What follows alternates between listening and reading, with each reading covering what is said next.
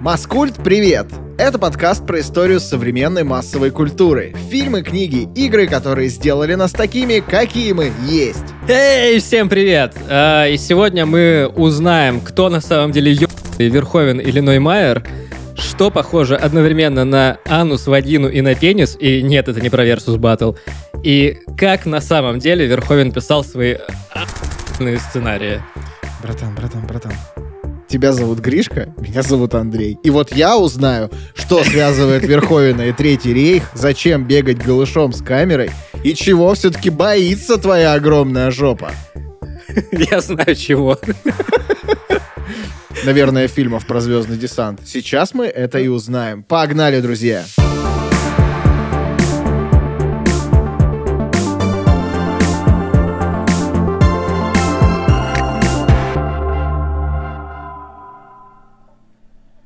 Началось все, как водится, с мальчика.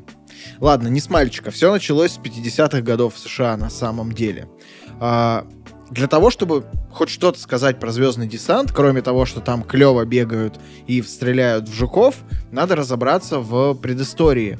А, и вообще посмотреть как бы в прошлое и понять, откуда вообще появилось такое произведение. Дело в том, что в США в 50-х годах было довольно страшно жить. А, шла холодная война, она была в самом разгаре, рвались ядерные бомбы на испытательных полигонах, что в Америке и там в разных местах планеты, но их руками, что у нас, соответственно, а, в разных местах Союза. И население штатов в целом к 50-м, а, ну, было в состоянии постоянной угрозы. Да, в принципе, в Штатах и сейчас страшно жить, просто уже по как-то. Ну вот тогда было совсем не уже- похуй, потому что А, такая ну да. довольно массовая истерия захлестнула людей. Люди, как мы знаем, закупали себе бункеры подземные, которые можно было встроить там, как Икея, знаешь, в трех ящиках привезли, собрали, закопали в саду и нормально. Так а до сих пор такое можно. Я, кстати, смотрел, если смотрел, когда, ну так, гипотетический домик мечты, я хотел бы, чтобы в нем был бункер, и действительно рынок таких домиков существует. А что прикольно, ты как бы в случае чего спускаешься там в подземный бункер и сидишь в нем. Я не удивлюсь, если в ходе записи этого подкаста у тебя сзади кто-нибудь выбьет дверь, блядь, и ворвутся люди с оружием. Бункер он хочет в своем домике мечты. А Кстати, фургончик да, без а- окон ты не хочешь? Давай, наверное, скажем какие-то обязательные вещи, что в ближайшие там 30, 40, 50 минут мы будем много раз говорить слова э, нацизм, расизм, э, Гитлер. Верховен. И, говно, и говно. Третий рейх, Третий рейх, э, говно, залупа, пенис, хер и, и дальше по списку. Э, в общем, мы ничего не хотим пропагандировать и распространять. Мы считаем, что все люди э, равны, Братья, Россия- от цвета кожи, разреза глаз, форм-фактора пиписьки и чего-либо еще. Ну, есть Славик! Гнойный, который выше всех людей, как бы он бог. Но все остальные равны немножечко. Россия. Вот. Эх. 50-е Мгм. годы, вернемся туда. Люди живут в состоянии перманентной истерии и, ну, довольно неспокойно. Обстановка накаляется буквально с каждым днем, с каждым новым испытанием ядерного оружия где-то в мире. Тут еще важно понимать, что в 50-х взрослое население штатов, ну, плюс-минус все, либо побывало на, на театре военных действий, то есть во время Второй мировой, либо во время Корейской войны, либо знала людей, которые побывали. Ну, то есть угроза войны была гораздо более э, ощутимой и гораздо более материальной, чем вот у нас сейчас. Люди знали, что это такое, они видели, что это вот может произойти, и как бы э, понимали, что это более реально. Для нас угроза войны это какая-то такая очень нереальная штука. А для них это было более реально. 16 января 2022 года. Я, про, не про, я просто, я молчу, я, я просто вот запомню эту фразу, да? Ой. Ух, не дай боже, не дай боже. Надеюсь, я не Так. ошибусь. А, короче, угроза была настолько реальная, что к концу 50-х ООН а, начали активно продвигать идею ограничений на ядерные, на, я- на испытания ядерного вооружения и средства их доставки, ну то есть ракеты. А в 1958 году вводится мораторий на испытания, подписанный США, Британией и СССР.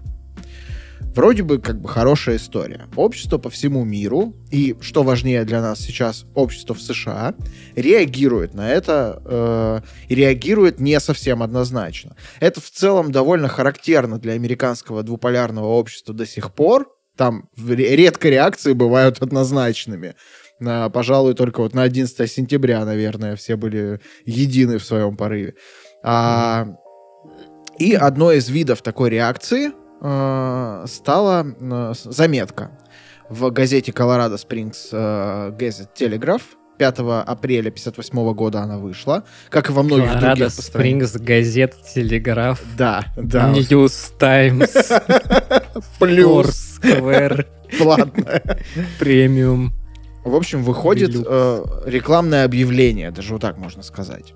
Там содержится большой призыв от Национального комитета по ядерной политике, он еще называется СЕЙН, а, к разоружению и прекращению испытаний ядерных боеголовок Америкой. Ну, то есть часть А жителей... Sane, Это аббревиатура. смысле, как э, S-A-N-E? Да. То есть это как здравый смысл, да? Ну да. Американцы любят такую херню. Ну, то есть они любят взять аббревиатуру, которая на самом деле слово, и ее как-то расшифровать по-кривому. Ну вот да, да. И, в общем, часть американского общества, там мы чуть дальше поговорим, сколько это было человек примерно, значит, сформировались в такой вот э, Национальный комитет по ядерной политике и разоружению, и, значит, э, начали бомбить все редакции своими... э, Бомбами. Комитет по разоружению бомбит редакции. Да, в общем, эм, печатают они это объявление. Это, по сути, такой большой агитационный призыв к тому, что люди, война плохо, бомбы плохо, надо разоружаться, потому что у нас тут и так огромный Советский Союз, который Кузькина мать там и так далее. Если мы сейчас будем, типа, эскалировать конфликт, все может привести нас к ядерной зиме и вообще полный пи***. Концепцию ядерной зимы придумали. когда? Это 60 какой-то, да? Ну, тоже, да, вот конец 50-х. А, Конец 50-х, да? ну, типа, зазоля-ля, я к тому, что СССР проводит Ну большое да, количество да. испытаний, и явно, как бы, Восточный блок, он довольно большой, пугающий и так далее. А, Надо вот. сюда вставить речь Хрущева, где он говорил, что если мы эту бомбу ебнем, то и у нас форточки повыбивает. Ну, в це- вот в целом, да, и именно против таких вот действий и выступали, э, значит, э, члены Национального комитета по ядерной политике и призывали всех людей э, отказываться от ядерного вооружения. Это объявление в газете читает один из жителей, соответственно, Колорадо Спрингс. Зовут его Роберт Хайнлайн. Это уже тогда, ну, довольно известный писатель-фантаст. Он войдет позже в ключевую тройку писателей-фантастов того времени вместе с Азимовым и кем-то еще. Железный какой-нибудь, наверное. Слушай, их там было много. Мне кажется, сложно выделить самых крутых трех. Ну, в общем, один из топов. Его называли деканом писателей-фантастов, на самом деле. Значит, Роберт читает это объявление, буквально фи- фигурально выражаясь, разворачивается через две сплошные, бросает роман, который он прямо сейчас пишет, и э, буквально две недели безвылазно занимается ровно одной идеей.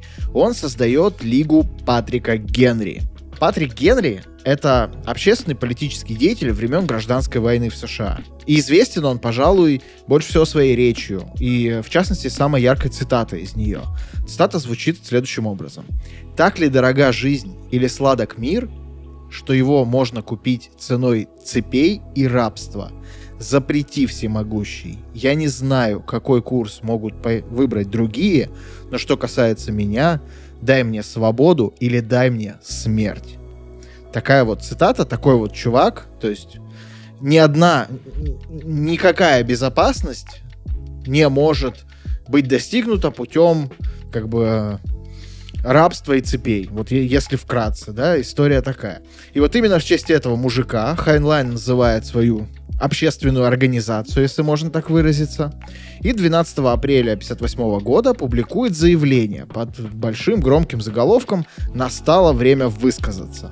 Он публикует его в трех газетах в Колорадо Спрингс говорит в своем заявлении, что, значит, Национальный комитет по ядерной политике это 70 местных чудаков и 60 неадекватных сограждан национального масштаба, видит в их работе происки коммунистов, которые желают лишить США единственного сдерживающего фактора от э, атаки коммунистов, это ядерного оружия, и вообще призывает всех одуматься, напечатать социальную рекламу, вот прям типа берите мой текст, печатайте в своих газетах, там раздавайте на улицах, э, и, э, значит, э, он прям пишет, выверните карманы, просите милостыню, но добейтесь публикации в родном городе и за его пределами, а после садитесь за письма, адресованные напрямую в Вашингтон. Интересно, а он пи***ся с Хемингуэем? Не, не знаю. Мне кажется, Хемингуэй бы его вынес. Хемингуэй всех бы вынес. Но он уже старенький был к тому моменту. Ну да, так ну что... да. Короче, Хайнлайн прям всерьез этой историей заинтересовался, и все это, скажем так, из-за его довольно неоднозначных и не вполне понятных политических и экономических взглядов. Текст этой его публикации вы, кстати, можете прочитать. Он сейчас опубликован, в 80-м году его опубликовали в расширенной вселенной Хайнлайна. Это такой сборник эссе. И вот там есть эссе, которое называется «Кто поднимет флаг Патрика Генри». Есть на Литресе, можно купить за 199 рублей, по-моему, я взял. И там прям есть весь текст, есть послесловие, предисловие автора, и это ультра интересное чтиво на самом деле.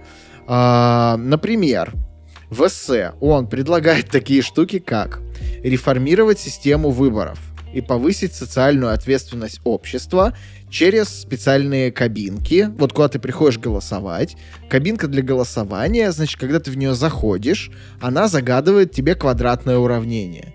И если ты это квадратное уравнение за 3 минуты не смог решить, то она, типа, не дает тебе проголосовать, выгоняет тебя, и начинают орать, мигать красные лампочки, и все, типа, вокруг видят, что ты додик, и, короче, недостоин голосовать, и вообще е ну, либо он, он Да-да-да-да-да, там прям, там прям круто. А, как... Либо он еще предлагал, короче, короче, сделать так. Ты типа на входе в кабинку платишь бабки, причем, ну, довольно не кислые. Если ты не решаешь это квадратное уравнение, то тебе бабки не возвращаются. И проголосовать ты тоже не можешь. Ну, типа, какой-то мотиватор. В общем, основная идея была в том, что люди, э, как бы, которые ну, сами не очень ну, интеллектуальный умные. ценз, грубо говоря. Да, да, не имеем. могут, типа, голосовать, потому что они непонятно, что выбирают. Сейчас, типа, единственный ценз для участия в выборах это там наличие, типа, человеческого тела и температуры примерно 37 градусов Цельсия. Ну, то есть, кажется, Хайнлайн оказался плохим э, отборочным фильтром для голосования. А, но там как бы надо читать эссе, понимаешь? Потому что помимо этого всего он предлагал сократить количество мужчин-адвокатов, например. Создать государство с базовыми требованиями к интеллекту и образованию. Он считал, что всеобщая демократия обречена, а голосовать должно высокоразвитое и социально ответственное меньшинство. Например, не рожавшим женщинам он запрещал голосовать и не служившим мужчинам. Ну, то есть формулу «не рожала – не баба, не служил – не мужик» изобрел Хайнлайн mm-hmm. в 50-х. По факту. А... О, да не то чтобы Хайнлайн, это еще, мне кажется, римляне изобрели. Ну, если так вспомнить, там э, была же история, что там, допустим, граждане Рима у них в пересчете, ну, то есть они там, у них там, они голосовали примерно как в Штатах сейчас голоса происходят, то есть там э, собирается какая-то группа, голосуют за какое-то одно решение, и дальше у тебя там, условно говоря, есть там 50 выборщиков, и они уже как бы э, решения своей группы принимают. Вот, и там получалось, что у граждан Рима, у них э, стоимость их голоса, ну, вот их вклад ага. в общее решение, он гораздо выше, чем у неграждан или там у каких-нибудь Э, ну, в общем, у пришельцев, там, у варваров и, и прочих ребят. Или, или даже просто жителей э, Римской империи, но которые не являются гражданами Рима. Все это я узнал в подкасте... А. Забыл название. Ром, по-моему, сейчас. Нет, нет. Рома. История Рома. становления Рима, по-моему. Вот, вот, вот этом подкасте, да. Очень хороший, послушать. Не, ну вообще история про, типа, ограничения и ценз для выборов, эта история довольно древняя, и Она и до сих пор на самом деле обсуждается вполне себе на серьезных щах. Вот. И тут, кажется, нет какого-то единого ответа, да и не хочется занимать какую-то сторону, но надо четко понимать, что Хайнлайн ее в тот момент занял. А, давайте еще раз попробуем, типа, закрепить, чтобы вот мы об этом не забывали. Общество против ядерного оружия. Общество боится. При этом оно публикует э, заявления, в которых призывает отказываться от оружия, на что Хайнлайн отвечает своим мнением о том, что если мы, значит, уберем э, все ядерные боеголовки, то нас очень легко будет захватить. Мы только подыграем Советскому Союзу в этой гонке таким образом. То есть Хайнлайн считал, что добро должно быть с яйцами и с кулаками. И это в целом довольно понятно, для человека в 50-х годах, у которого за плечами, между прочим, военно-морская академия и служба на флоте. А, то есть это вполне понятная позиция. Довольно правая, но вполне понятная. Следом за всеми этими призывами а, Хайнлайн садится за новый роман. Заканчивает его буквально за несколько недель. Этот роман называется «Космическая пехота». Мы с вами его знаем как «Звездный десант. Пехота. Starship Troopers. Слушай, ну по факту это пехота. И тут важно понять почему. Типа, э, вот в то время самой главной движущей силой американской армии была морская пехота. Хайнлайн предполагал, что во времена, когда звездолеты, значит, жуки, арахниды и так далее, самой грозной силой будет тоже Пехота, но какая? Звездная, раз не морская. Это уже у нас как бы... Как у нас только не переводили на самом деле. Это были и звездные рейнджеры, и звездная пехота, и звездный десант, там, и еще что-то было, по-моему. Ну, в целом, VHS переводы.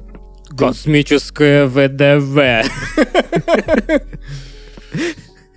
Интересно, в каких бассейнах купаются космические ВДВшники? Космическая братва. Новый переполох. Про сам роман говорить можно очень долго. Для этого, мне кажется, вообще нужен отдельный выпуск, поэтому сильно зацикливаться не будем, пробежимся по верхам. Действие романа происходит в будущем, примерно через 700 лет от сегодняшнего дня. Ну, то есть от 50-х годов. Мы на 50 лет ближе, как минимум. Да, да, почти да, на 100 да. уже скоро. Вот. Человеческое общество управля... управляется мировым правительством Земной Федерацией, в котором доминирует военная элита. Общество... Общество довольно богатое, футуристичные технологии, а, значит, э, машины летающие, и все в порядке. При этом права полноправного гражданина голосовать, занимать госдолжности не гарантированы повсеместно они могут быть получены через прохождение федеральной службы. Федеральная служба это либо военная служба, либо какая-то альтернативная служба для тех, кто не может, э, например, нести военную службу, либо э, участие в каких-то медицинских экспериментах. Ну, в общем, если ты доказываешь ценой риска своей жизни, что ты а, как бы заботишься о будущем своей федерации, тогда тебя наделяют правом голосовать за будущее этой федерации. То есть ты доказываешь, что а, как бы понимаешь свою личную ответственность за то, что будет происходить с твоим голосом после. Это в целом довольно логично. Ну, тут сложно спорить. Как бы понятно, что сомнительная система, но как бы окей, посыл понятен. Эта структура возникает после краха западных демократий 20 века. Отчасти они вызваны э, высоким, высоким уровнем преступности несовершеннолетних, особенно в Северной Америке, и войной между Союзом США, Британией и Россией неожиданно против китайской гегемонии. Вот. Изображаются также две внеземные цивилизации. Псевдоарахниды или баги, ну, жуки, Показаны они как общинные существа, происходящие с планеты Клиндату. У них есть там кастовое общество, рабочие, королевы, мозг. Они довольно ну, схожи с муравьями или термитами. Войны, э, единственные, кто может из них сражаться, при этом не может сдаться в битве. Подразумевается, что эти жуки технологически продвинуты, обладают технологиями, там космические корабли могут строить и так далее. Есть еще вторая раса, она чуть больше похожа на людей, но она как бы никуда дальше развития не получила, поэтому особо останавливаться на ней не будем. Сюжет Звездного десанта рассказывается от лица э, члена, значит, вот этой мобильной пехоты, Хуана Джонни Рико. Это один из э, немногих романов Хайнлайна, кстати, где есть довольно типичная линейная повествовательная структура, при этом она чередуется с серией воспоминаний, таких флэшбэков. Эти воспоминания Рико часто связаны со школьным курсом истории и нравственной философии, на котором учитель Рико обсуждает историю структуры своего общества и вообще поднимает много разных философских вопросов.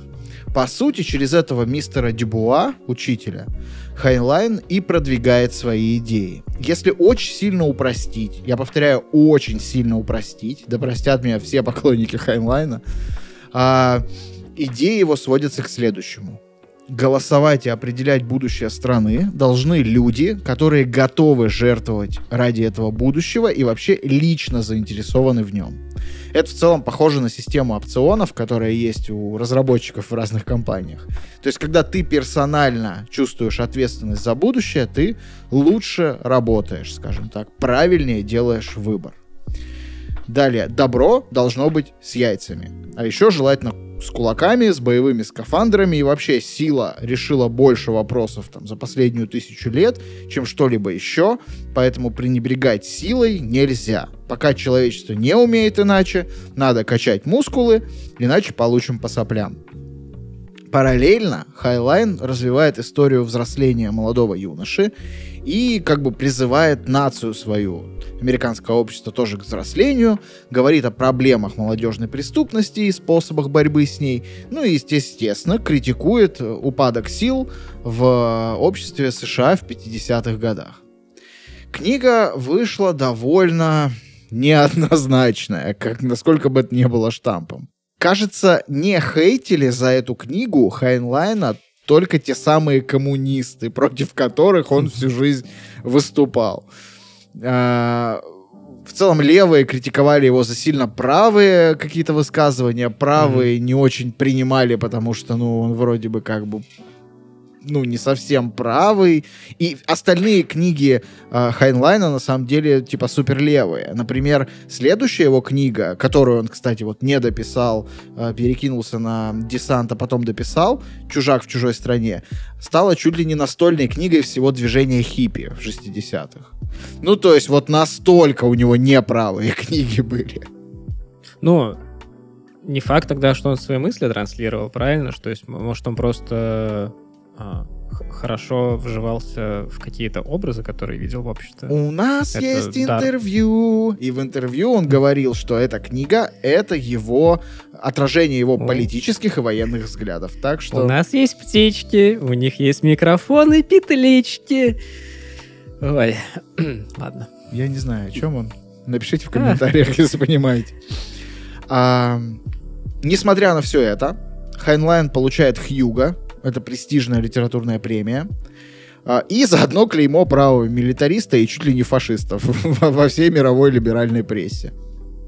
Вот это интересно. Я вот тоже читал про э, и про фильмы, про книжку, статью, которая называется мне очень нравится название. Это называется «Окончательное решение интергалактического вопроса. Нацизм и геноцид» в фильме Пола Верховена «Звездный десант». И там есть про Хайнлайна да, статья издана в журнале Шофар, э, выпуски, которые называются «Холокост и геноцид в кино». Обожаю читать такое. А, и там утверждалось, что, в общем-то, для Хайлайна действительно вот эти жуки малоприятные, это были коммунисты, причем, что интересно, в первую очередь это были китайцы и северокорейцы. И не из-за каких-то внешних особенностей, а за их как бы покорности и любви к самоорганизации, которую, которую он видел исторически. Опять-таки, не разделяем подобные мнения, во всяком случае, я. Но, да, вот было так. Слушай, я думаю, что Хайнлайн на самом деле просто был на 150% человеком своей эпохи. Ну да, да, продуктом просто времени да, и не более, конечно. Да. В, нем... в конце концов, писатель, ему нужно было попадать в нерв общества, чтобы зарабатывать деньги. Безусловно, безусловно. При этом в нем одновременно я примерно могу понять, как бы под какими эмоциями он все это делал, потому что с одной стороны в нем боролась какая-то любовь и гордость за США, как за свою родину, да, а, при этом подкрепленная его военным прошлым. Ну, то есть, блин, он понимает, как эта гордость достигается и как ее защищать, что важно. А, При этом он четко видит угрозу и видит, что вас лишают оружия на фоне этой угрозы. Для любого военного человека, для любого офицера это абсолютно понятная ситуация. Типа, это диверсия. Нельзя лишить нас нашего оружия, когда вот вон он стоит враг, у него есть оружие.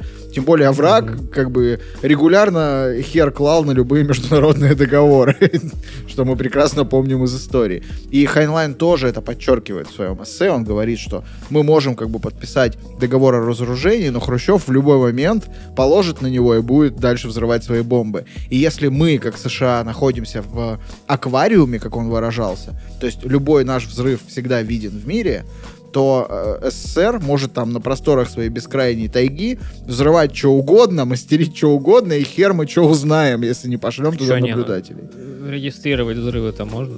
А он тоже пишет про это. Они тогда не могли отличать ядерный взрыв от землетрясения, по сути. А. И как ты это поймешь? Типа спутников нет, нет ничего, только если человека туда отправить. Не, ну сейсмические станции тебе достаточно трех, чтобы узнать точное место взрыва. Ну вот и пожалуйста, они определят там какой-то квадрат, скажут, у нас было землетрясение. В городе Арзамас 16. Да. Там регулярно трясет. Мы видим, что нерегулярно. Ах, видите? Ну хорошо, посмотрите следующий месяц. Охотников за привидениями смотрели новых? Вот тот же. Да-да-да. А, поэтому ну, я, я понимаю, почему он так себя вел и такие идеи как бы продвигал. Это вполне себе логично. Не скажу, что я их разделяю, но скажу, что я понимаю, откуда они взялись. Вряд ли его можно считать городским сумасшедшим, грубо говоря. Вполне понятная позиция, причем мне она еще понятна из-за моего военного происхождения. Я понимаю, как думают люди, которые всю жизнь там или часть жизни отдают военной службе. Ты что... родился в Гаубице? Или... Да. Как, как? Меня нашли в минном поле. Меня принес Аист. Стратегический межконтинентальный ракетный крейсер Аист. Аист. Неплохо, неплохо. Ну, кстати, при этом, что интересно, да, вот э, это то, что Федерация, я так понимаю, в книжке, ну и в фильме, потому что я только фильм смотрел, книжку не читал, это, с одной стороны, достаточно классический пример там, фашистской формы правления государством, но при этом в нем нету никакой дискриминации, кроме э, житель и гражданин. А все остальное, вот это расовое, половое, э, вот по, так сказать, э, физическим способностям такой дискриминации нету. Это правда, поэтому сложно То есть она назвать... как бы и левая, и правая одновременно получается. Да, да. Сло... ну нет, ну короче, тут, понимаешь, вся магия лежит в определении фашизма, и это правда, не очень хочется в это углубляться, потому что про это можно очень долго говорить. Но если кратко, да, это не фашистская, не фашистская организация, по большому счету. Она нет, не... фашистская, почему? Да нет, потому что там не все составляющие фашизма существуют. Ну, составляющие. Типа, вот. у, у тебя главный герой книги филиппинец на секунду, Хуан Рико. Какой какой филиппинец? Он филиппинского происхождения в книге. А, а, окей, все. Да, поэтому, ну, и сам Хайнлайн в эссе разбирает подробно, почему это не фашизм, там, и, и так далее. Там, правда, эссе интересное, его можно почитать, оно коротенькое достаточно. Поэтому заходите, э, качайте, читайте, рекомендую. А, что касается влияния на культуру этой книги вообще, Звездная пехота совершенно точно э, ну, оказала довольно большое влияние на фантастику. Например, она практически изобрела жанр меха, то есть вот эти все мехи, которых некоторые из вас так любят, родились оттуда. Он считается вообще источником всех идей про экзоскелеты и силовую броню, этот роман. А, а Хайнлайн очень подробно в романе описывает все вот эти мелочи и детали, как работают эти костюмы, как они выглядят и так далее. Такие костюмы э, позже станут вообще одним из основных предметов военной научной фантастики. Многие франшизы до сих пор эти идеи используют, тут сложно перечислять, но StarCraft, Halo, Titanfall, Warhammer, я не знаю, Elysium, Девятый район, Сталкер, ну, а, Железный человек даже, кстати. Кстати. Iron Man. А ты знаешь, что есть японский фильм под названием «Железный человек»? Артхаусный. Не хочу этого Смотри знать. Наверняка черно-белый. Что-то про Японский артхаусный фильм под названием «Железный человек». Мне уже страшно. Рекомендую. Э, Например, э, во время съемок «Чужих» Джеймс Кэмерон требовал, чтобы актеры, которые играли роли космодесантников, Носили нацистскую форму. про- про- прочитали «Звездный десант». Чтобы лучше понимать Слушай, а- роль, типа, звездного десантника в, об- в обществе будущего. Как ты думаешь, нам нужно будет э, запикивать э, все эти слова Нет, это же не пропаганда. нехорошие? Фашизм плохо, фу-фу-фу. Нассать, Нацизм плохо. нацизм плохо. Хорошо голосовать правильно. Россия, Россия, Россия. Вот. Наркотики тоже плохо. Не употребляйте наркотики. Вот. И не любите радугу. Радуга плохо. Плохо радуга. А, Понесло тебя, конечно. это не меня. Но это тоже плохо. Так, ладно. Хуан Рика, вот главный герой, он вообще в целом олицетворяет архетип космического солдата для всего, что после него выходило, после этого романа. Так что это очень базовое произведение. И если вы любите такой жанр и до сих пор почему-то не читали, срочно читать. А, первая экранизация романа Хайнлайна вышла в 88 году, неожиданно в Японии. Аниме-студия Sunrise Incorporated, а, ответственная за Mobile Suit э, Gundam, выпустила короткий аниме-сериал из шести эпизодов. А, если сравнивать с последующими экранизациями, получилось довольно-таки близко к оригиналу. Однако есть и много серьезных отличий. Например, здесь нет жуков. Человечество воюет с расой аморфных существ. Это, видимо, такие люди, как я, на январских праздниках, но нас много. А, эти аморфные существа умеют складыв... склеиваться друг с другом, превращаться то в истребитель, то в укрепленную крепость, то в звездолет. Слушай, это же первый б, в истории трансфо... кроссовер с да, я- трансформерами. у, меня это, у меня это шутка. Я тоже я посмотрел э, кусок первой серии, Ага. там опенинг и 5 минут. Ну, в общем, ничего, конечно, там не увидел. А, потому что я смотрел в VHS качестве с э, испанскими субтитрами и японской озвучкой, и мне было сложновато понять, что там происходит. Но да, ты знаешь, я посчитал описание на Википедии, кажется, что это первые трансформеры. Хотя, наверное, трансформеры были до 88 года. Ну, были. 1988 Операции просто года. были запрещены, а так, наверное, были. По убеждениям. Так. Семья хорошо, дети хорошо, рожайте больше. Дал бог зайку, даст и морковку. Так давай, так когда уже, когда уже на нашу, так сказать, э, сцену, как там было, античные пьесы взойдет и Пол Верховен. Уже совсем, уже скоро. Совсем Уже скоро, я скоро? жду, жду. Совсем Так. скоро. Вот, в общем, эту японскую экранизацию сложно назвать э, точной. Вместо художественно оформленного трактата о милитаристском обществе будущего здесь скорее история любви. Э, неловкие какие-то встречи Джонни и Кармен во время войны, признание в чувствах и так далее. Ну, короче, все как всегда, японцы. А, далее на нашу сцену как раз заходит э, Пол Верховен. Широкую известность история вот эта про Джонни Рика получила в 97 году, когда вышла, соответственно, первая экранизация, сценарист Эдвард Ноймайер, э, режиссер Пол Верховен, авторы Робокопа, Э, поэтому ничего странного, кстати, в похожести этих двух фильмов нет. Э, выпускают «Звездный десант». Первое время никто вообще не знал, что Верховен снимает фильм по Хайнлайну. Сценарий Все Ноймайера... просто думали, что он, как обычно, что-то ходит там какие-то, что-то сиськи какие-то там рассматривает. Ох, тут, тут такого будет много. Но А Просто все думали, что у него припадок, а он фильм снимал. а, изначально сценарий Ноймайера назывался Bug Hunt at Outpost 9. Охота на жуков на заставе 9. В нем не было ни Джонни Рико, ни Кармен и Банес. Персонажи очень подозрительно напоминали героев книги Хайнлайна, но это все-таки были не они. А, при этом Верховен и Ноймайер не хотели приобретать права на книгу, пока съемочный процесс не разгонится. Но когда все-таки съемки начались, они поняли, что их могут обвинить в плагиате, и на всякий случай купили права на книгу.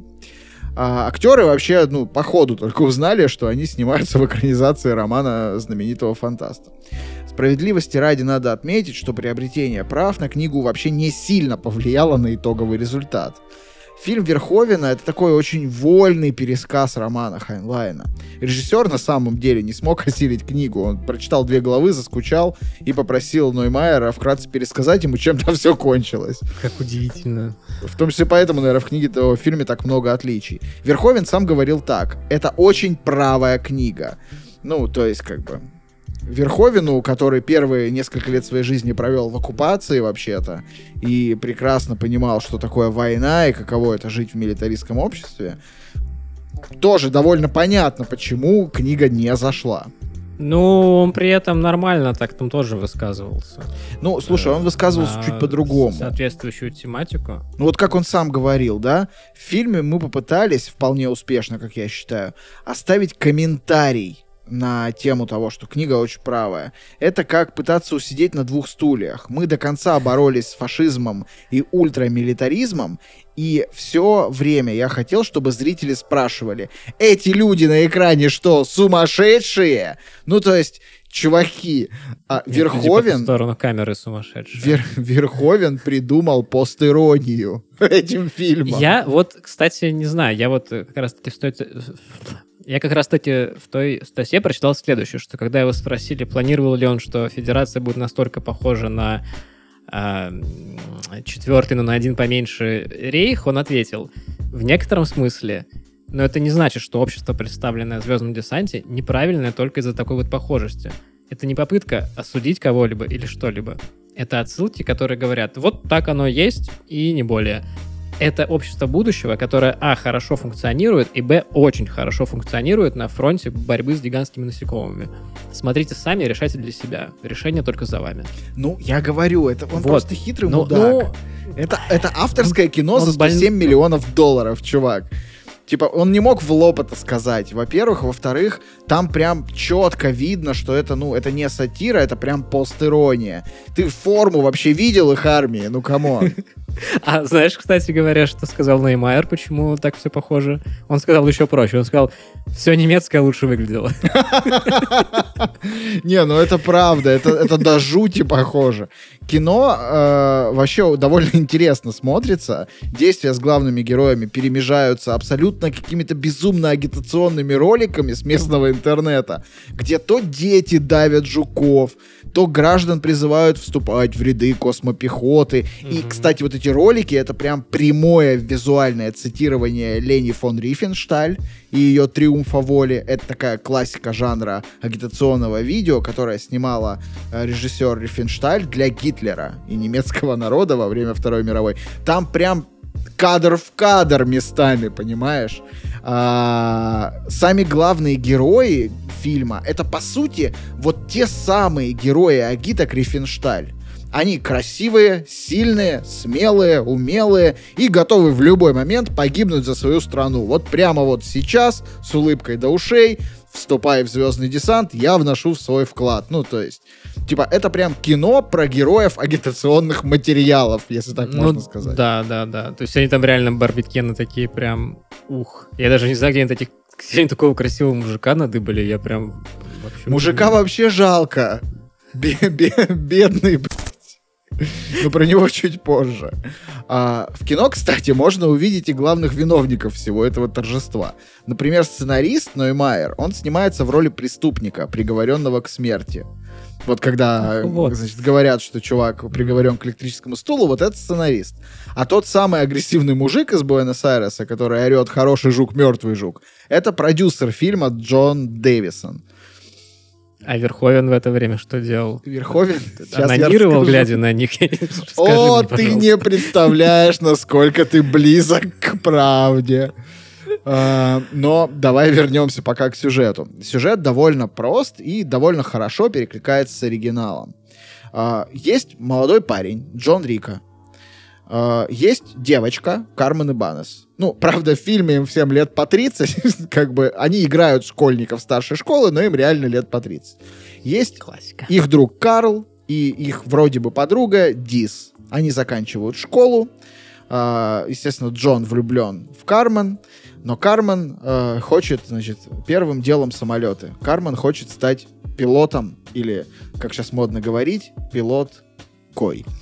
А, ну, короче, она хочет быть пилотом. О, Верховен был бы рад, если бы знал эту особенность. Да, да, да, да. А, она хочет быть пилотом, и Рико, э, с одной стороны, из-за этого идет в армию вместе с ней. Причем вот э, когда в детстве ты смотришь это кино, это такая просто мясорубка с жуками. И ты такой, ну все нормально, они хотят в армию, потому что в армии красивые квадратные мужики служат.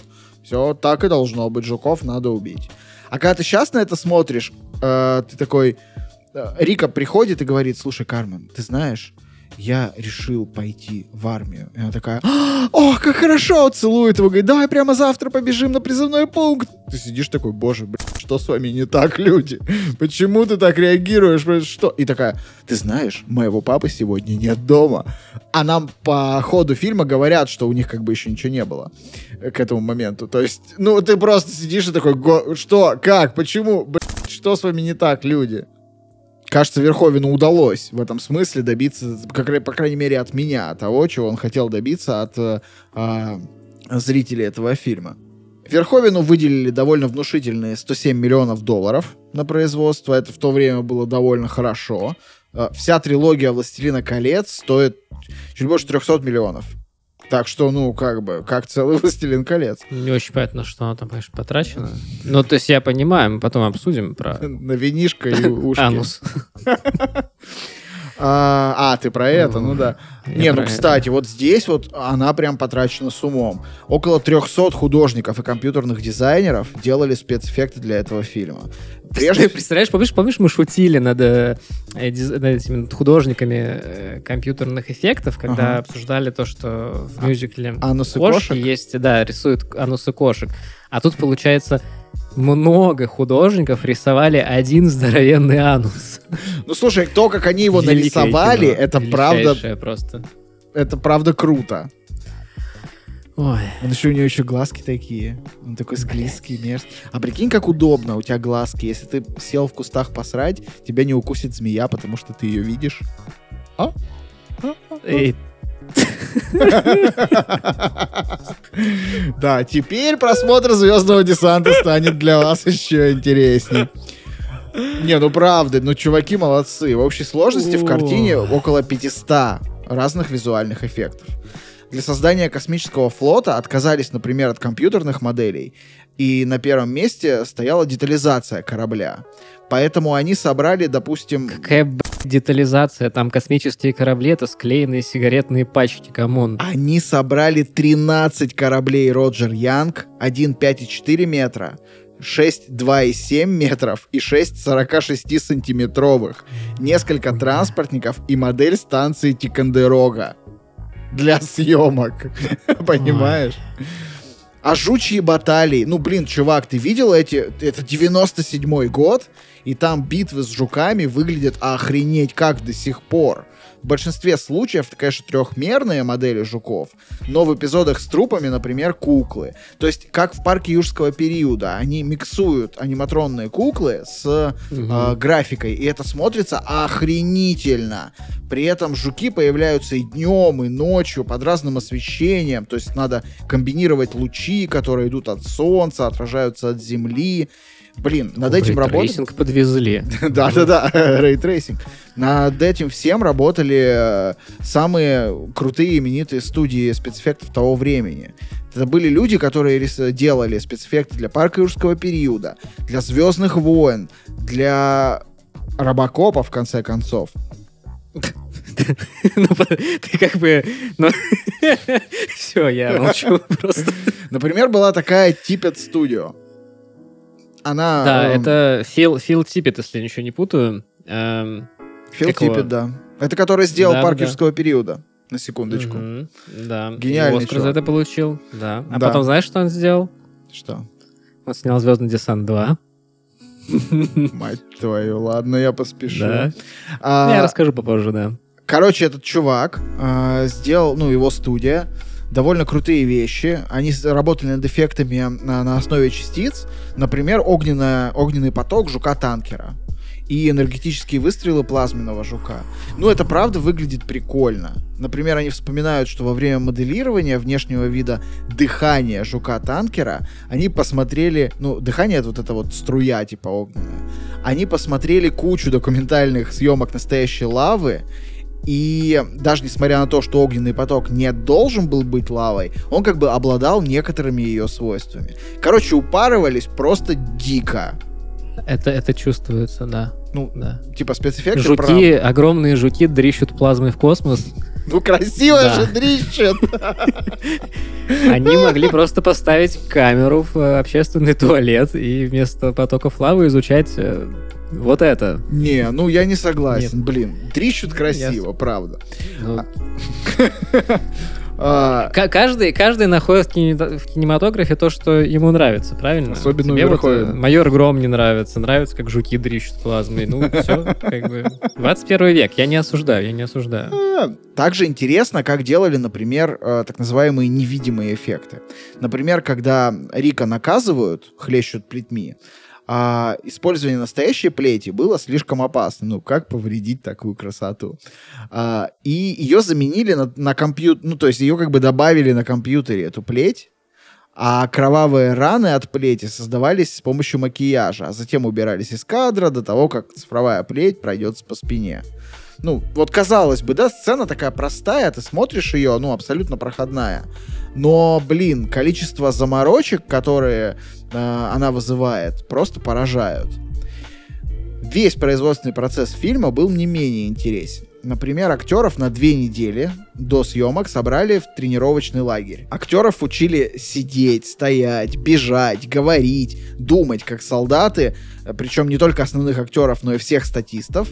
Их сформировали во взводы, дали им командиров. По сути, сделали из них такое, не настоящее, конечно, но подразделение с определенными повадками и мышлением. За это отвечал, кстати, ветеран Вьетнама, голливудский военный консультант э, Дейл Дай. Он же ставил актеров для взвода, например. И сами съемки иногда становились довольно опасными. Например, Каспер Ван Дин, это исполнитель главной роли э, Джонни Рика, сломал себе ребро, когда падал с жука танкера после того, как запихал в него гранату. А некоторые, многие сцены снимали в пустыне в Вайоминге, и ежедневно примерно 20-30 человек получали тепловые удары. Этим, кстати, объясняется, что периодически десантники гоняют в стильных маечках черных вместо полноценного обмундирования. Вот тех самых маечек, которую так волнующе снимает Дис в постельной сцене. Кстати, не все, что было снято, попало на экраны кинотеатров. Привет, рейтинговая система. Например, сцена, где взвод Рика моется в общем душе, ну то есть мальчики и девочки все в одном душе, и размышляют о будущем, э, о своем после того, Подожди, как они... а в в смысле вырезана? Я Ее не видел. было в кинотеатрах. Сейчас а, она в есть на кинотеатрах, стриме. все Да. понятно. Там- там И в детстве нашем ее не было на, на телеке, а сейчас У нас она в детстве есть. не было сисек. Сиськи были только на упаковках дешевых презервативов и на кэпсах. Ну и фишка. то они были для того, И- э, и то презервативы их были, лизать чтобы их было, на- чтобы на надувать. сиськи да, посмотреть. Да, да. Мгм. Вот. На голову еще натягивать. Странное у тебя было детство, ну ладно. А, А или ты настолько раннее детство вспомнил. А, В общем, Нет, более старше, чем хотелось бы. А, в общем, взвод Рика моется, в общем, с женщинами души размышляет о будущем. Она попала только на DVD. А во время съемок, кстати, этой сцены, а, вся съемочная команда, включая оператора и самого Верховина, тоже были полностью голыми. Да, да, да. Потому что актеры Слушай, очень... ну, ну, ну, Пол Верховен, ну это же, ну это нездоровый человек, его нужно изолировать от общества. Почему мы, почему ты им восторгаешься? Объясни мне, мистер Андерсон, почему вы восторгаетесь? Это же псих просто. Слушай, ну тут на самом Это деле... кончалыга вообще. Ну, Тут ну, на самом деле есть объяснение логичное, подожди. Есть логичное объяснение? Да, да, да. Подожди, стой. Смотри, актеры очень сильно зажимались в кадре. И когда режиссер начал их спрашивать, почему так, они ему сказали... А, Не, подожди. Мы приходили вообще сниматься в роли военных. Тогда все еще были в одежде. Нет, ну, они типа зажимались сильно в кадре, у них режиссер спросил, что происходит, и они ему что-то ответили, типа, ну, мужик, ты сам попробуй вот постоять тут с голыми сиськами, письками на 30 человек. Он такой, да? Я рад, что вы попросили. В общем, он заставил оператора раздеться, разделся сам. И таким образом они сняли сцену. Сцена, кстати, выглядит довольно органично. Не видно, что актеры зажаты. Вполне себе там все видно, что хотите. Кинопоиск, 99 рублей прокат. Заходите, никакого блюра, только отборные, отборные кадры. Но помните, что этим актрисам местами уже под 70. Так что вот. А... Еще очень натуралистично снимались травмы в этом фильме. А, например, э, в сцене, где главные герои записываются в добровольцы, они жмут руку безногому офицеру, вот, который их там принимает. А, его сыграл актер Роберт Дэвис Холл, э, Роберт Дэвид Холл. Он в 78 году попал в автокатастрофу, у него ампутировали ноги. Так что он был натурально без ног. А, Безногим. Вот так вот, прикинь. Кино сильно отличается от книги не только посылами своими, но и деталями. Например, никто из солдат не носит механизированную броню. Обмундирование, в принципе, мало отличается от того, что есть у современных армий. Шлем, броня, бронежилет, да и все. А в книге каждого десантника выбрасывали на поверхность в индивидуальные капсуле. В фильме Верховена это, по сути, небольшой десантный корабль. Также претерпела изменения и сама раса жуков. Они сильнее похожи именно на насекомых, нежели на инопланетную цивилизацию. А в бою используют клешни и лапы, и на расстоянии почти не опасны. Стрелять умеют только крупные особи, которые заменяют эти системы противовоздушной Вот. обороны. Вот Ну. тут у меня первый вопрос к этому фильму серьезный. Ну-ка. Мы недавно в одном чате обсуждали, что будет, если э, будет волшебник из Гарри Поттера сражаться с военным.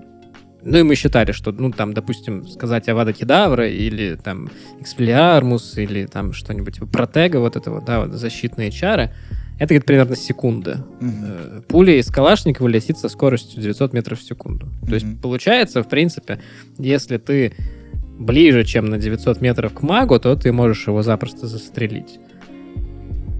Зачем они в фильме, во всех фильмах, я их все посмотрел, зачем они во всех фильмах наступают на жуков?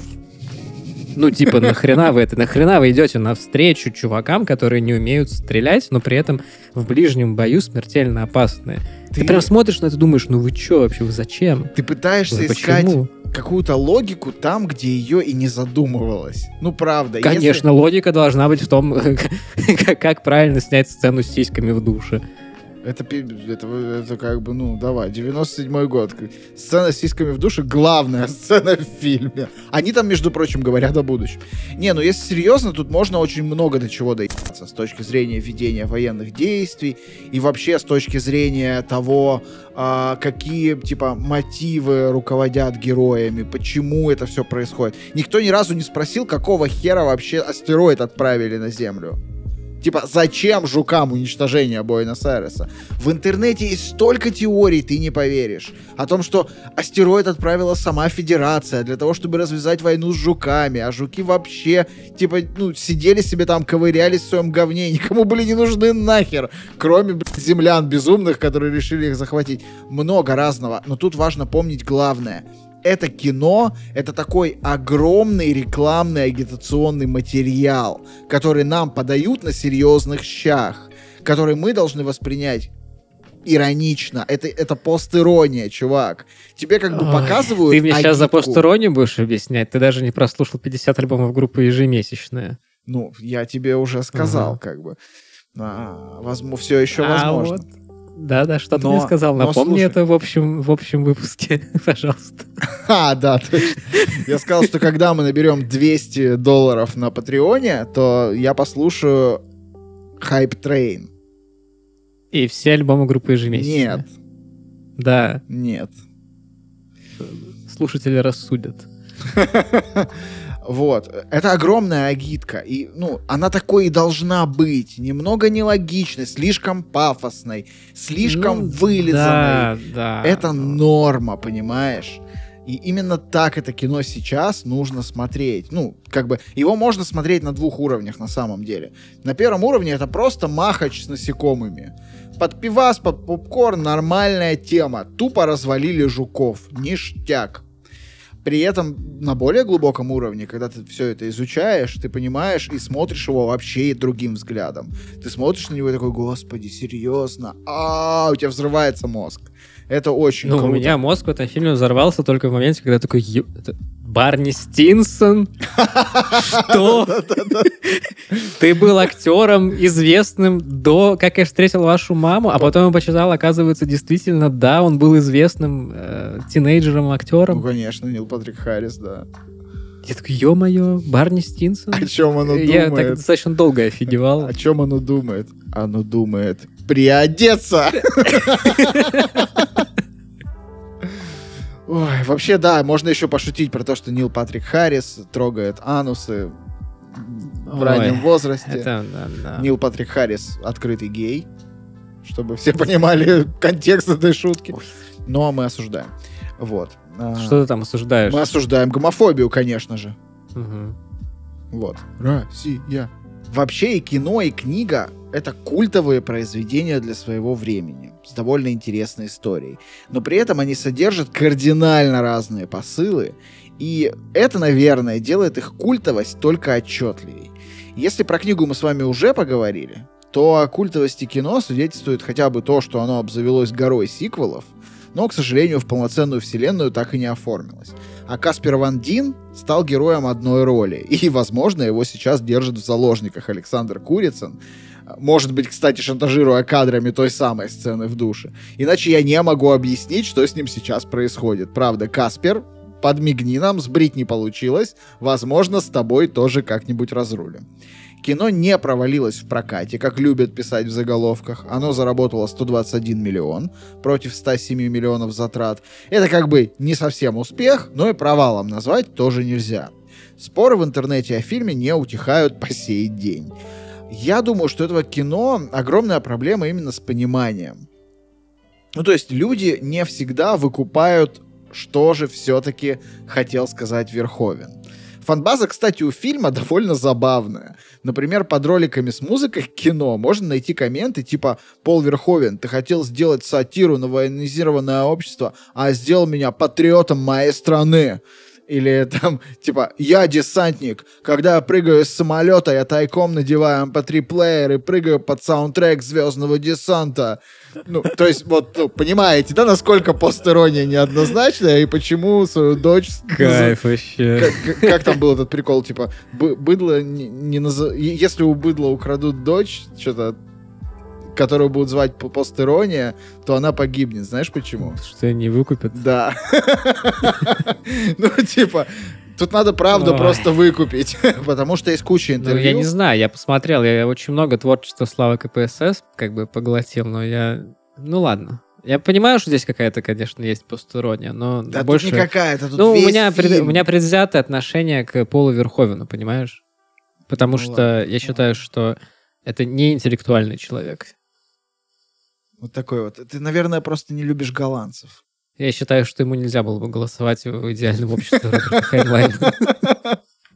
С одной стороны, кино показывает идеальное утопическое общество тоталитаризма, успешное в войне с другим видом, безусловно. Сама идея жуков, как полностью дегуманизированного противника, вообще очень четко встраивается в доктрину «одна чистая раса» и вот очень сильно попахивает э, дурно, скажем так. Вообще, это классический прием э, таких вот геноцидных режимов. Э, нельзя вообще там... Во-первых, можно вспомнить э, «Кролика Джорджа», замечательный фильм, Мгм, в котором да-да-да. вот у маленького мальчика, который ходит в Гитлер-Юдент, у него там какая-то замечательная каша в голове относительно того, какие повадки, извините, и отличительно э, пищевые пристрастия у евреев. И вообще вот, если прям из реальной истории, то вот э, режимы очень любили представлять своими врагами что-то опасное и нечеловеческое. Сейчас будет замечательное вообще перечисление. Сталин, Пол Пот, э, лидеры этого движения Хуту. А, турки называли армян насекомыми. нацисты называли евреев тараканами. Э, Все, короче, эти ребята, они так или иначе назвали своих врагов насекомыми, которыми не- необходимо уничтожить. Так что это прям, ну, такой вообще прям классический дискурс. Ну да, да, да. Это вполне себе понятная история. Я, кстати, вспомнил, что это круто обсмеивалось э, в Барате. Потому что там же он тоже говорил, что у Казахстан всего типа две проблемы. Ну, типа, Казахстан развитое Мгм. государство, есть немножко проблема. Типа, дороги, там что-то еще и евреи. И там тоже у него было вот это про то, что кровь пьют и так далее. Опять же, осуждаем, но как бы так работает механика пропаганды. Все люди равны, Да, да. кроме Пола Верховена. И слава КПСС. Потому что всего Пол Верховен, понимаешь? Я, я реально я боюсь, что было бы, если бы целый Верховен что-то снял. Ты зачем крадешь шутки? Оставь их на нижней полке. Пожалуйста, охрана, выведите его из магазина. Он украл у вас с нижней полки шутку. Полка, кстати. А, Полка. С другой, ну, в общем, с одной стороны, да, это как бы идеальное утопическое общество будущего. С другой стороны, в фильме четко виден подтекст либерального осуждения такого строя. Ну, то есть, блин, невозможно взрослому человеку, который, типа, может связать дважды два и понимает контекст всемирной истории, в котором мы все живем, так или иначе, смотреть на это, типа, на серьезных щах, потому что в те моменты, когда они прям уже в гестаповской форме начинают ходить, даже у самого далекого от истории человека должны появиться подозрения. Ну, невозможно было на серьезных щах такое снять. При этом кино хорошо и вообще безыдейно. Просто как военный боевик в вакууме. То есть они тупо нарезают в капусту этих арахнидов, там типа все хорошо, патроны, пожалуйста, давайте э, как можно больше, значит, э, этих уничтожим, у кого больше двух ног. Такого сейчас делают довольно мало, вот именно микса из, из такого количества идей, которая на нескольких уровнях смотрится хорошо. А, может быть, потому что среднестатистический зритель вряд ли будет доходить до такого количества заложенных идей. Это скорее авторская история, чем попкорновая. А, такие фильмы нужно довольно долго переваривать, анализировать, вообще думать над ними. Например, «Бегущий по лезвию» новый, ну, довольно не круто прошелся в прокате, может быть, из-за этого в том числе. Мне еще кажется, что тут есть вопрос времени. То есть, если книжка Хайнлайна была очень актуальна в свое время, то фильм, снятый в 97-м, да, или 8 Да, я уже не седьмом. помню, э, в седьмом году, он прям сильно уже далеко от того времени. Например, вообще и то, и книжка, и фильм, это, я так узнал, это пример немецкого жанра под названием Bildungsroman. Да простят меня все немецкоговорящие слушатели. И это, собственно, э, такой жанр, который посвящен процессу морального и социального становления юноши в да, значит, да. э, полноценного члена общества. И там сам Нойнмайер, он говорил, что он там частично вдохновлялся писателем Юнгером, который э, был прям очень почитаем в нацистской Германии и э, писал книжки о собственном становлении в мужчину во время Первой мировой войны. Ну, в 98 году это ни разу не актуальная Слушай, история. почему? Да История... почему? Потому, потому что Не, ну еще раз, Вот история становления молодого популярные человека. немецкие писатели 30-х годов, они как-то, ну, уже не Причем здесь актуальны. это вечная тема. История становления. Ты думаешь, типа среднестатистический гражданин США в 50-х читал, блядь, да- Ну, это было гораздо больше на, Да, на ну нет. слуху. Это было... Ну, почему нет? Ну, потому что, во-первых, это была нацистская Германия и США. Вряд ли литература так спокойно э, продавалась, переводилась и так далее. Во-вторых, история становления юноши, она актуальна в любое время. Неважно. И это, на самом деле, не главная история ни в книге, ни в фильме. Это скорее общий мотив, такой очень поверхностный и понятный, за которым можно спрятать в книге вот этот весь политический большой посыл и прокламацию, которую хотел э, Хайнлайн. А в фильме э, вот эти вот слои постиронии, которые как бы ты сидишь и не понимаешь, это вот они на серьезных щах снимают, или это они сейчас ржут над тем, что типа общество стало каким-то фашистским. Я при этом не понимаю твое отрицание антихайпа. Просто я не люблю славу КПСС. Что в этом такого? Ай, А, Что, что в этом такого?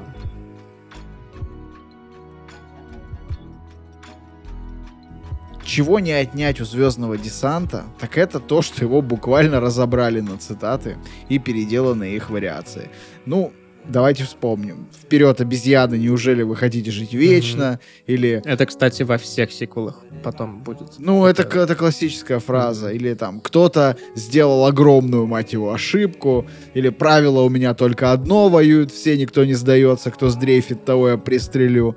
И многие другие. Ну и кто в детстве не играл во дворе в Звездный десант? Кто не, превра- не представлял? Да, ну, come on. Я не представлял. Я не играл. А я вот я играл. рос психически здоровым молодым человеком. Ай, вот не надо. Это же очень красиво. Вырос, правда, не очень, но... Это же очень красивая подростковая история. Про, то, что ты, значит, будешь такой большой, красивый, накачанный, с огромным автоматом будешь мочить орды проклятых тараканов, а их в 90-е было, блядь, много у нас вокруг, и мы понимали, с кем воюет Джон Рика. Ради любви не одной, а целых двух красоток и своей страны. У меня есть тебе вопрос. Скажи, пожалуйста, ты не видишь в этом фильме перекличек очень сильных с цельнометаллической оболочкой? Безусловно. Безусловно, так. Я просто про это как-то очень не нашел особо сильной информации, но меня я только смотрю понимаю, что это прям один в один, и мне вот интересно, он как бы это задумывал или это просто так получилось? А потому что это троп.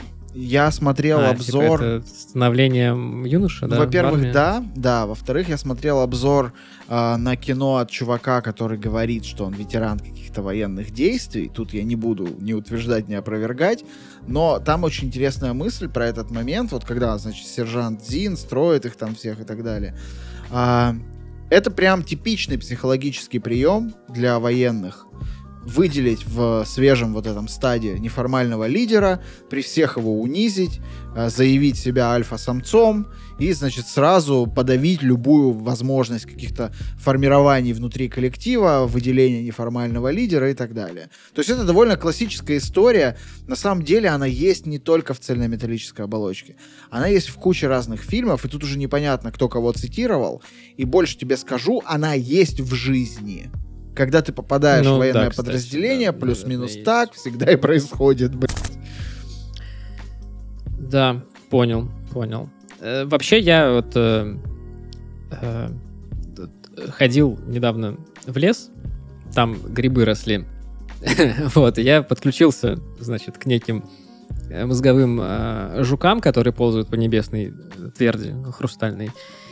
И мне, знаешь, вот пришло вообще, пришло видение, как эм, Пол Верховен придумывал вот этот свой весь сценарий, как бы, как он задумывал снимать фильм. То есть он такой, знаешь, он такой, ну вот, утром такой проснулся, сходил в душ, приходит на кухню. В общий душ с актерами. Да, да, конечно, конечно, в общий душ, да-да-да, у Не, него ну, там слушай, ты- статисты наняты. Вспомни Кармена и Банес.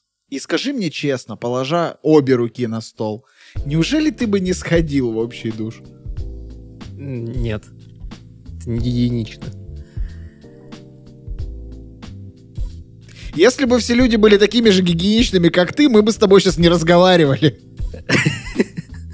Красивый намек. А, так вот, она спускается на кухню. э, Она, знаешь, там ну, яблоки лежат, лежит два яблока в, в- в такой в чаше. И он такой, «О, сиськи. Мне нужно снять кино про сиськи, сиськи, сиськи в душе. Я же был в душе, да, сиськи в душе. Мокренькие сиськи и, и голые мужики, да-да-да-да-да. Голые мужики, а почему они моются вместе, почему они вместе? Может быть, они братья и сестры? Нет, нет, нет. Может быть, они роботы? Нет, про это я уже снимал. А, да, да, они в армии, они в армии, придумал. А, значит, голые женщины, голые мужчины в армии воюют с, эм, с, жу- с жуками, да-да-да. Таракана такой С огромными раздавил, жуками, а, а люди летают на космических кораблях, а жуки дрищут в них плазму из жоп. Да, вот. А, И везде должны быть оторванные конечности, повсюду конечности, кровище, побольше кровище. Так вот, да, э, значит, э, жуки пердят в космические корабли плазмой, а ими управляет главный жук, и он будет похож на, ну, ну что, анус, анус, и пусть у него будут половые губы, да, и глаза, пусть у него будут глаза, и он управляет жуками, жуки дрищут плазмой в космические корабли и сбивают их, а там моются голые мужики и бабы, и мужики с сиськами, да. У, а из ануса пусть высовывается коготь. Нет, не просто коготь, пусть он этим когтем пьет кровь. Нет, нет, не кровь, не кровь. Мозги, да, он пьет мозги. Вот, значит, э, жуки дрищут э, плазмой в космос, оттуда падают люди на космических кораблях, огромный анус с плавыми губами и когтем высасывают у них мозги. Да, да, да, да. А потом в него суют разные предметы, да. А финальная сцена борьбы с анусом будет в туннелях, которые похожи на анус изнутри и получится как будто бы анус в анусе, да. Господи, как хорошо-то. Что еще, что еще? Трахание, трахание, побольше трахания и плетки. Пусть мужика хлещут плетками, и мужик будет голый, и везде будут культяпки и протезы, как в Робокопе. И экстрасенсы, да. Пусть там будут экстрасенсы в черных кожаных плащах, и они будут трогать анусы. Да, снимаем, Альтернативная версия за две минуты. На самом деле это не альтернативно, это, это буквально пересказ. Рабочий.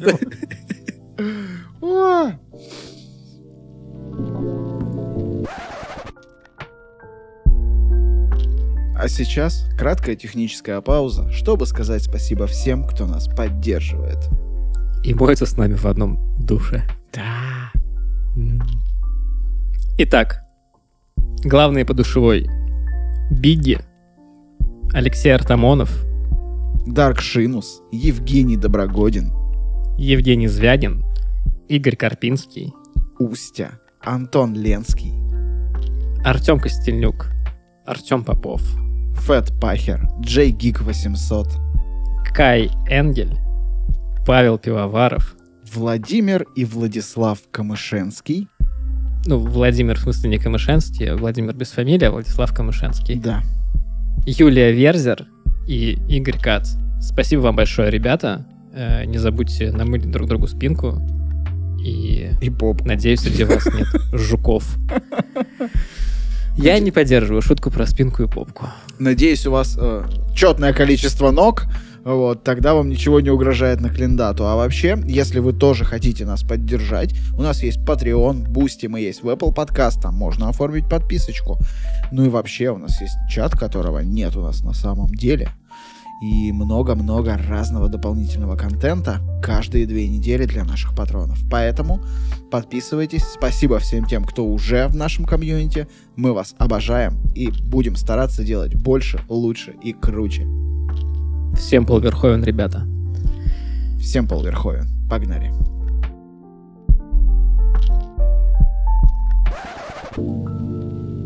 Что же было дальше, спросит наш пытливый слушатель. А мы ответим. Дальше были сиквелы, и надо сказать, что от пародии там остались только вот эти вот новостные врезки, а, которые, блин, реально прикольные на самом деле, достаточно какие-то брутальные и, ну, соглашусь, что постироничные.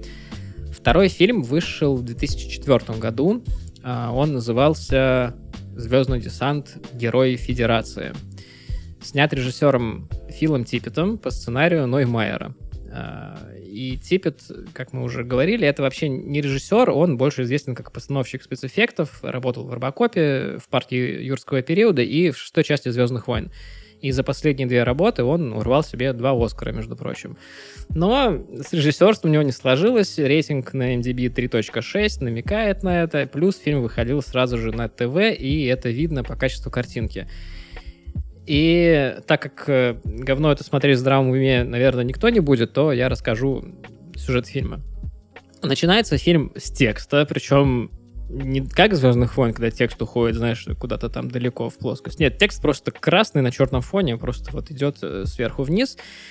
И э, текст заключается в том, что как будто бы действие этого фильма происходит сразу после конца оригинального Звездного десанта на какой-то планете, не пойми кто, ночью, в условиях песчаной бури, естественно, э, дерется с жуками. Но это Кто-то та, умирает. Та самая легендарная песчаная буря, которая скрывает маленькие бюджеты, судя по всему. Да, да, да, да, да. Там бюджет прям видно, что он очень маленький. И в этом фильме, в принципе, все очень плохо. Там видно, что актеры это очень такие себе актеры, и вот что меня очень радует, знаешь, вот в «Звездных войнах» есть эта вот фишка, что в космосе есть звуки, да, вот они принципиально это делают. в фильмах по звездному десанту принципиально нет никакой отдачи у оружия. Ой, ну это да, они там от бедра хуят из этих огромных пулеметов. Просто жесть. И мы видим какую-то группу вояк, у которой есть максимально невнятный какой-то отвратительный командиришка. Обязательный атрибут таких э, дешевых фильмов это такой здоровенный э, черный здоровяк. э, И у него что-то типа челмы на голове, и пушка больше, чем у всех раза в два. Ну вот вы все представили, наверное. Еще он вот в баскетбол вот, круто стереотипного героя. Еще он в баскетбол круто играет. Это, это неизвестно. И вот, э, значит, они там спасаются и заседают в какой-то башне, в которой все предыдущие умерли, но не все, потому что в импровизированной тюрьме сидит какой-то мужик, который пред- прикончил предыдущего командира башни. На них нападают насекомые. Естественно, только этот мужик знает, как всех спасти. И дальше начинается сюжет. Я скидывал э, в наш чат при подготовке к подкасту некоторые м, фрагменты из этого фильма, и я, наверное, скину их в наш чат. Надо понять, Там, Гриша скидывал в наш принципе- рабочий чат, где Да, рабочий чат. Я, я скину в, в чат э, для патронов и, может быть, даже в общий чат э, э, в канал с, э, в канал Маскульта. Да, и дальше начинается как бы какой-то адекватный сюжет. Э, в общем, суть в следующем. В- жуки научились проникать в людей через разные отверстия у людей. Ну, так и подожди, такой это моментик было я тоже скидывал. А? Это же было в первой части еще, когда они же в головы залазили когтем вот этим. Не, там, там голову когтем, а тут именно жук как, как в матрице, когда он проникает в какую-то дырку и э, начинает завладевать твоим сознанием. Ох, То есть, и по крабы. сути, мы имеем на самом деле такой первый серьезный контакт. То есть, по сути, жук, который залез в человека и полностью его поработил, он начинает с этим э, как бы разговаривать с другими людьми, которые не порабощены жуками. И, в принципе, с какого-то момента в фильме начинается такая интересная микотка, там какой-то пи***ого сковородой, отрубленная голова в микроволновке, вот жуки, которые залезают в жопу и в рот разным людям. По Но все это происходит э, в башне. Все это происходит в башне, это все очень низкобюджетно, все, что происходит в улице, на улице, всегда происходит э, ночью во время песчаной бури. Но у жуков в этом фильме есть план. План такой. э, заразить верховное руководство Федерации. То есть э, там в чем смысл, что жуки, значит, они э, специально как-то построили, чтобы люди в этом месте построили башню, специально загнали туда этих людей, чтобы жуки в них вселились, а потом через какого-то там генерала, который есть среди этих вот людей, случайно оказавшихся в этой башне, значит, пробраться до руководства Федерации и как бы изнутри, получается, поработить Федерацию. Ну, короче, ничего... Жуки приобрели какой-то ощутимый интеллект, и проблема в том, что, ну, они, они потеряли свою комичность и свою карикатурность по сравнению с первым фильмом. Потому что в первом фильме мы видим мыслящего жука только в самом конце, и то он похож на анус с половыми губами. Ну, звучит пока как какой-то ультра, ультра, очень Б-категоричный и дешевый Это- это хоррор, невероятно типа Б. 80-х. Единственное, в общем-то, преимущество этого фильма перед первым, то, что он идет полтора часа вместо двух. И мне иногда кажется, что он чем-то напоминает третьего чужого. Не знаю, чем. Вот как- какой-то вайп такой я поймал.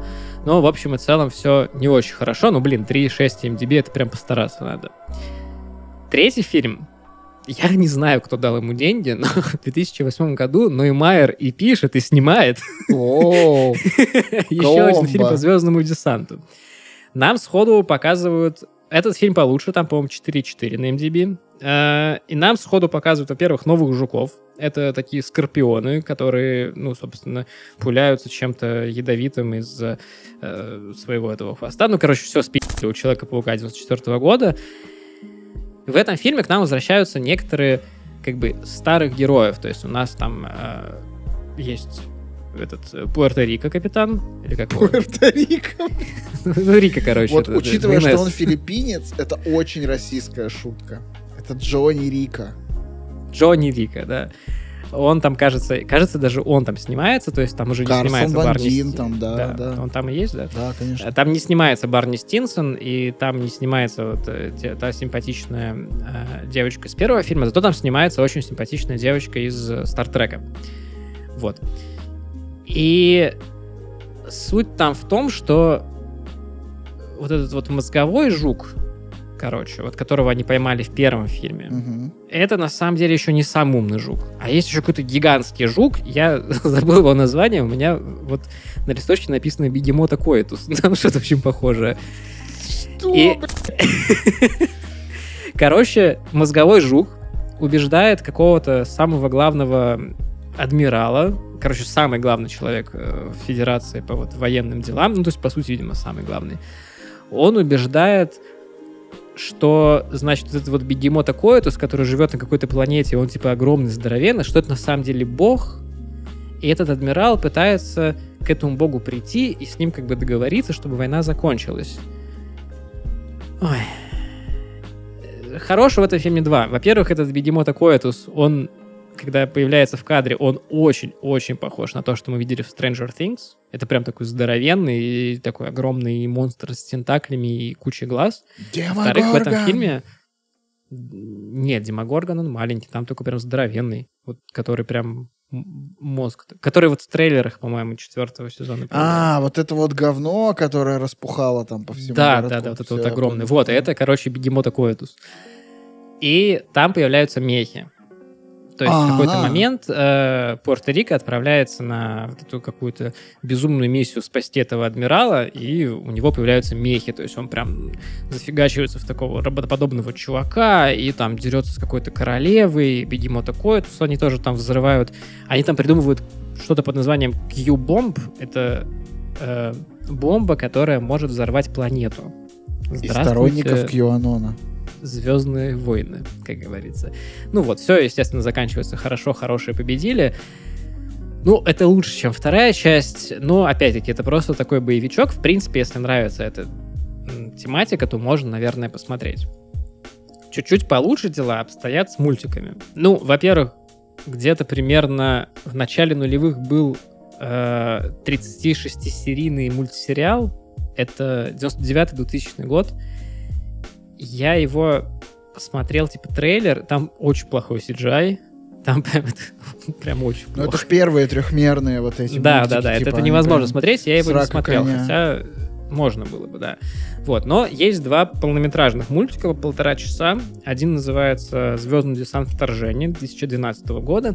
И там, ну, так как это мультик, там уже есть все герои. Там, там есть Барни Стинсон, там капитан Пуэрто-Рико и симпатичная девочка. То есть вот все э, оригинальная троица, они все там дослужились до каких-то высот. То есть там Барни Стинсон, он там уже прям какой-то главный по разведке.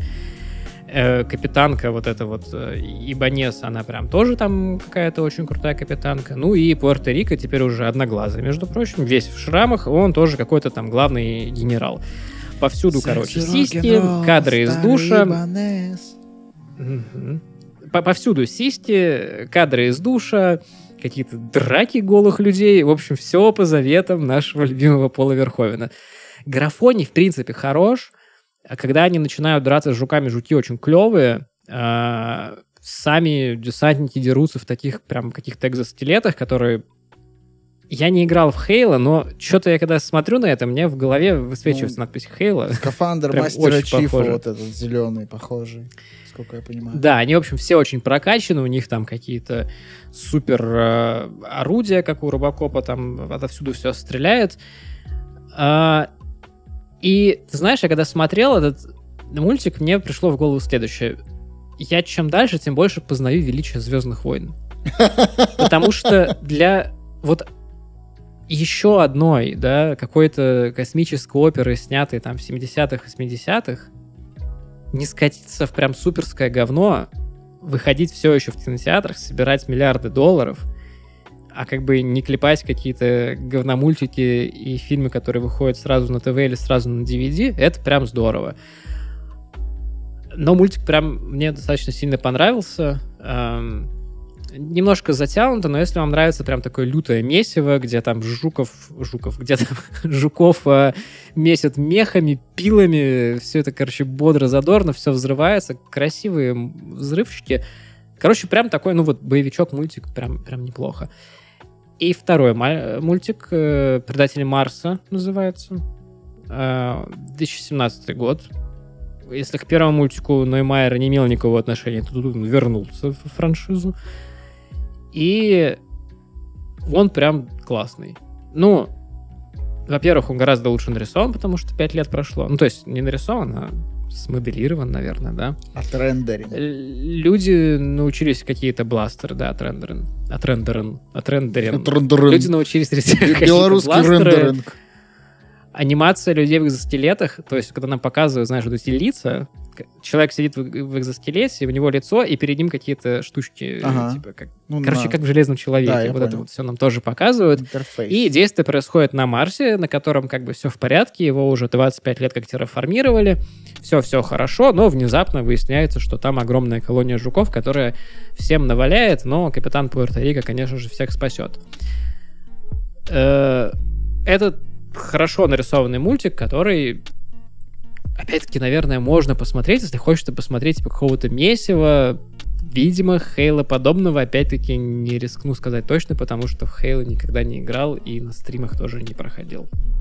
Ну и быстренько пробежимся по э, различным дополнительным материалам, которые у нас есть.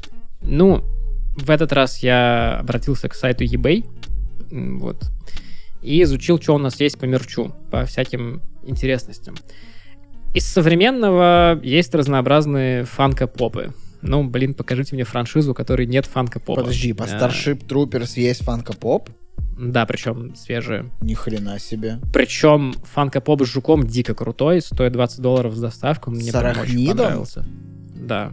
Ну вот с классическим жуком, которых там пачками убивают. Офигенно. Посмотреть, Есть да. игрушки 97 года выпуска. И дальше. Во-первых, я увидел, что за 100 долларов можно купить набор из шести игрушек бэушных, и основные действующие герои там есть, и я жук. надеюсь. Да. За 50 баксов вам достанется управляемый по проводу, не радиоуправляемый. Помнишь, были машинки, которые управлялись по проводу? А, да, самая тупая Короче, херня, блядь, в детстве. Дорогие, дорогие дети, которые слушают наш подкаст. Когда-то давно не было радиоуправляемых машинок, а машинки были управляемые, но они были со шнуром. То есть у тебя есть пульт, от него идет шнур к машинке, и машинка ездит, когда ты, ну, собственно, нажимаешь на какие-то У кнопки. вас вполне возможно есть логичные вопросы к этой модификации Ну, это было радиоуправляемой весело, машинки. это было Ну, вот весело. та- так и было, да, у нас те же вопросы. Короче, за полтинник вам достанется управляемый по проводу жук э, 97 года выпуска. Ну и за разнообразные суммы от 10 до 150 долларов вам достанутся разные фигурки в разных состояниях, в том числе жук, жук-мозг, различные вояки, модельки космолетов. Короче, ну, достаточно много всего делали тогда э, в конце 90-х по этой франшизе. А, и я не смог удержаться. А, я не смог удержаться и приобрел а, фигурку мозгового жука 90, по-моему, 8 года выпуска. Там э, вот этот вот жук, который похож, как я уже говорил, на анус с половыми губами, но понимаете, в чем суть? Там фотография лота, там этот жук, он изображен сбоку. И сбоку он похож на пенис, понимаете, на пенис. То есть он как бы... Ну, как бы все в себе совмещает, и я не смог просто пройти мимо. Там еще есть три маленькие фигурки, там э, Барни Стинсон, э, Пуэрто-Рико и какой-то безымянный э, трупер, десантник. Вот. Пехотинец. И так как э, по Звездному десанту есть комиксы штук примерно 40 в сумме, которые выпускались 10 выпусков выпустил Dark Horse в конце 90-х, а потом все это ушло в какие-то неизвестные мне издательства под названием Mangust Publishing и Marcosia Publishing, где вышло еще 20-30 выпусков примерно. Ничего из них не найти не удалось.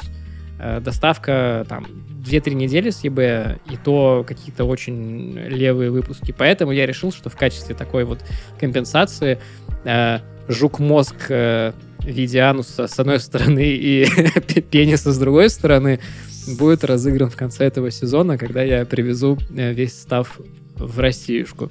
Слушай, мне кажется, этот мозговой жук, именно вот в таком исполнении, это прям, скажем так, олицетворение уходящей эпохи. Это олицетворение сексуализации в кино, типа. Вот когда-то сексуализировали все. Смотрите, вот это, типа, квинтэссенция сексуализации в кино. Это жук, похожий на пенис, у которого есть анус, который одновременно рот, но при этом это все похоже на вагину. Просто бам! Сисек ему не хватает. Вот тут они что-то... Надо посмотреть, может, у него снизу там 5 Ну, видов. ну, изучим. Он придет ко мне через две недели, изучим. Ам, еще есть модель для сборки и покраски, потому что тоже был популярна в те года. И, наверное, из самого нового есть офигенские японские статуэтки жуков. Они там 150-200 долларов стоят с доставку. Но они прям классные. Они прям, ну, ну, как все японские фигурки, наверное, такие, такого ценового диапазона. Они прям вызывают такой вау-эффект. Ну, конечно же, были коллекционные карточки, про комиксы я уже говорил, книжки всякие переиздавали, с- ну, то есть книжку Хайлайна переиздавали с э, обложкой из э, фильма, и, Прикольно. ну, почему бы и нет. На Алиэкспрессе можно купить тонну разных футболок с разными мемными фразами, там, про обезьяну, про хороший жук, мертвый жук, футболку с татуировкой главных героев, плакаты какие-то, ну, в общем, весь этот вот набор мерча. Мне больше всего понравилось, это стилизованное под логотип парка юрского периода слово Клиндату. Это вот название родной планеты Мгм. арахнидов. У этой франшизы практически нет кроссоверов. А, есть только референсы, и то их очень мало. Типа на Википедии, посвященной кроссоверам, я нашел всего один годный референс. Это то, что в каком-то сезоне в «Могучих рейнджерах» была военная униформа, ровно та, которая была в фильме. Ну, мы все знаем, что реквизит для «Могучих рейнджеров», по-моему, собирали по помойкам Голливуда, так что неудивительно. Ну тут вопросики. Типа могучих рейнджеров в Японии же делали, а американская версия для нее только снимали. Там, короче, покупали типа контент у японцев. И Мгм. только те сцены, где видны лица героев, если я все правильно понял, снимали в Штатах. Типа супер за низкие бюджеты. А все остальное это было японское. И там такое вообще налеплено. Просто пи***ц. Еще из интересного, что мне очень понравилось, это существование настольных игр. Эм, Есть игра 97 года по фильму. Она что-то стоит 90 долларов. А, И она, ну, как бы пошаговая, тактическая. Вот. Ну, есть там RPG. какое-то поле, и ты там, да, какие-то... Нет, именно что тактическое, то есть именно Мгм. что ты э, двигаешь фигурки, короче, солдатиков по полюшку. В 2005 году вышла игра с миньками, э, и она прям какая-то, видимо, такая же, как 97 года, но поинтереснее. Но что самое прикольное, это то, что в 76 году по книжке вышла настольная игра. То есть еще задолго до существования фильма. Вот прям по этой книжке сделали настольную игру, ее можно купить за 30 долларов на eBay. И я посмотрел, она, конечно, ну, видно, что она, это продукт 70-х, в том плане, что она не очень красочная и больше завязана на всякие механики. И там есть 7 сценариев. От простого к самому сложному. Самый сложный называется «Последняя битва». И постепенно по наращиванию сложности сценариев у тебя э, появляются какие-то новые правила, новые механики. И я посмотрел обзоры, там реально, типа, в первую самую э, в первый сценарий играть вообще прям easy, а в седьмом уже там нужно, знаешь, как в ужасах Архама, просто сидеть и в ночи звонить другу, который умеет в это играть, и спрашивать, что там делать вообще. По ходу кажется, что игра люто сложная, но в то же время почитаемая в бордгейм сообществе. Я знаю, что ты изучал видеоигры Ну, сложно. немножко. Расскажи Сложно- про это. Сложно сказать, что я их прям изучал, а, потому что, если честно, изучать это не очень хочется, когда ты это видишь. По франшизе выходила Starship Troopers Terran Ascendancy. Это довольно проходная РТС 2000 года. Вообще, почему-то про них, блин, делают одни РТС. -ки. А, она еще была дико забагованная уже в то время и до сих пор. И довольно кривая в плане управления. Ну, короче, правда, смотреть там не на что. Была Starship Troopers. Это шутерок 2005 года. Он в целом, ну, довольно э, радовал фанатов рекламой, но не очень радовал э, наполнением, потому что графика была мега уродливой. Э, там, опять же, была куча каких-то критических багов. И в целом она как бы, не сказать, что прово- ну, совсем провалилась. Есть отдельные фанаты, которым она нравится, но в целом какой-то прям достойной, крутой игры я не нашел по этой франшизе. А, Ну, видимо, Halo. называется эта игра. Ну, понимаешь, по знаешь, что я думаю? Я думаю, что Хайнлайн в свое время создал как бы, Хайнлайн. создал как бы вот этот, ну, помог создать этот, Ну, нарратив, типа, да, ну, просто. типа сеттинг, да. И Мгм.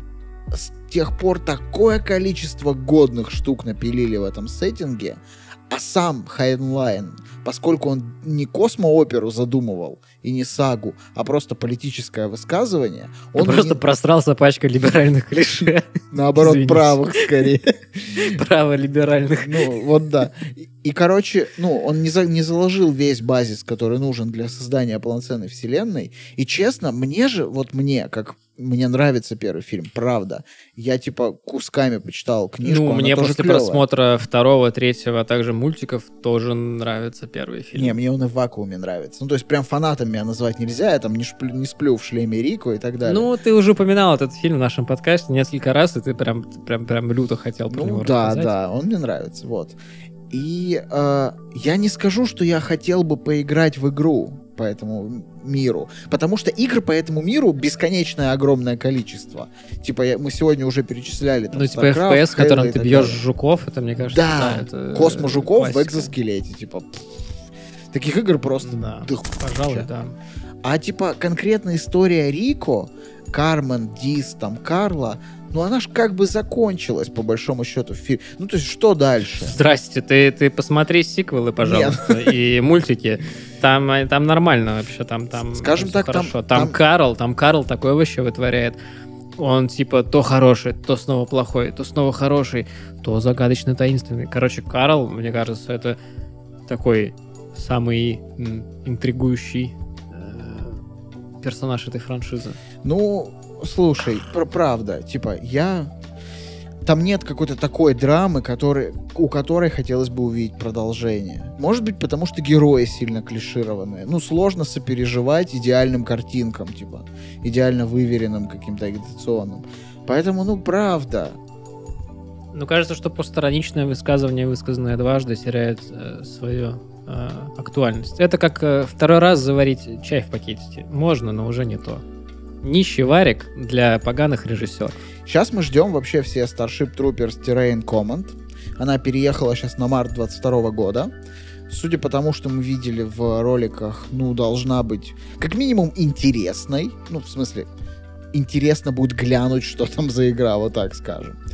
А, но я же говорю, вот, вот как я думаю, а, игры по этой франшизе не очень яркие представители жанра, потому что сам жанр, э, он как бы сформировался без них.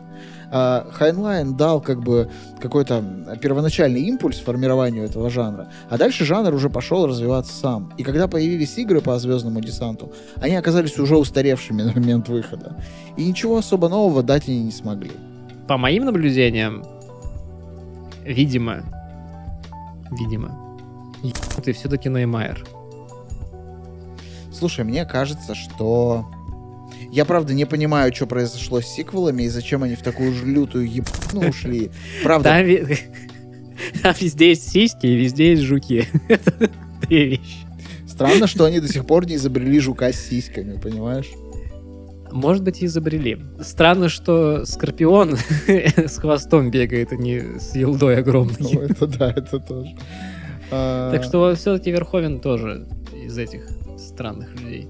Короче, короче, решайте сами. А, Я, честно говоря, все-таки после просмотров немножечко не совсем уверен, что в в Верховене это дело. То есть в нем, конечно, тоже, но, возможно, еще и в Ноймайере. Мне кажется, Очень что сильно. Верховен просто снимал авторское кино всегда, любое.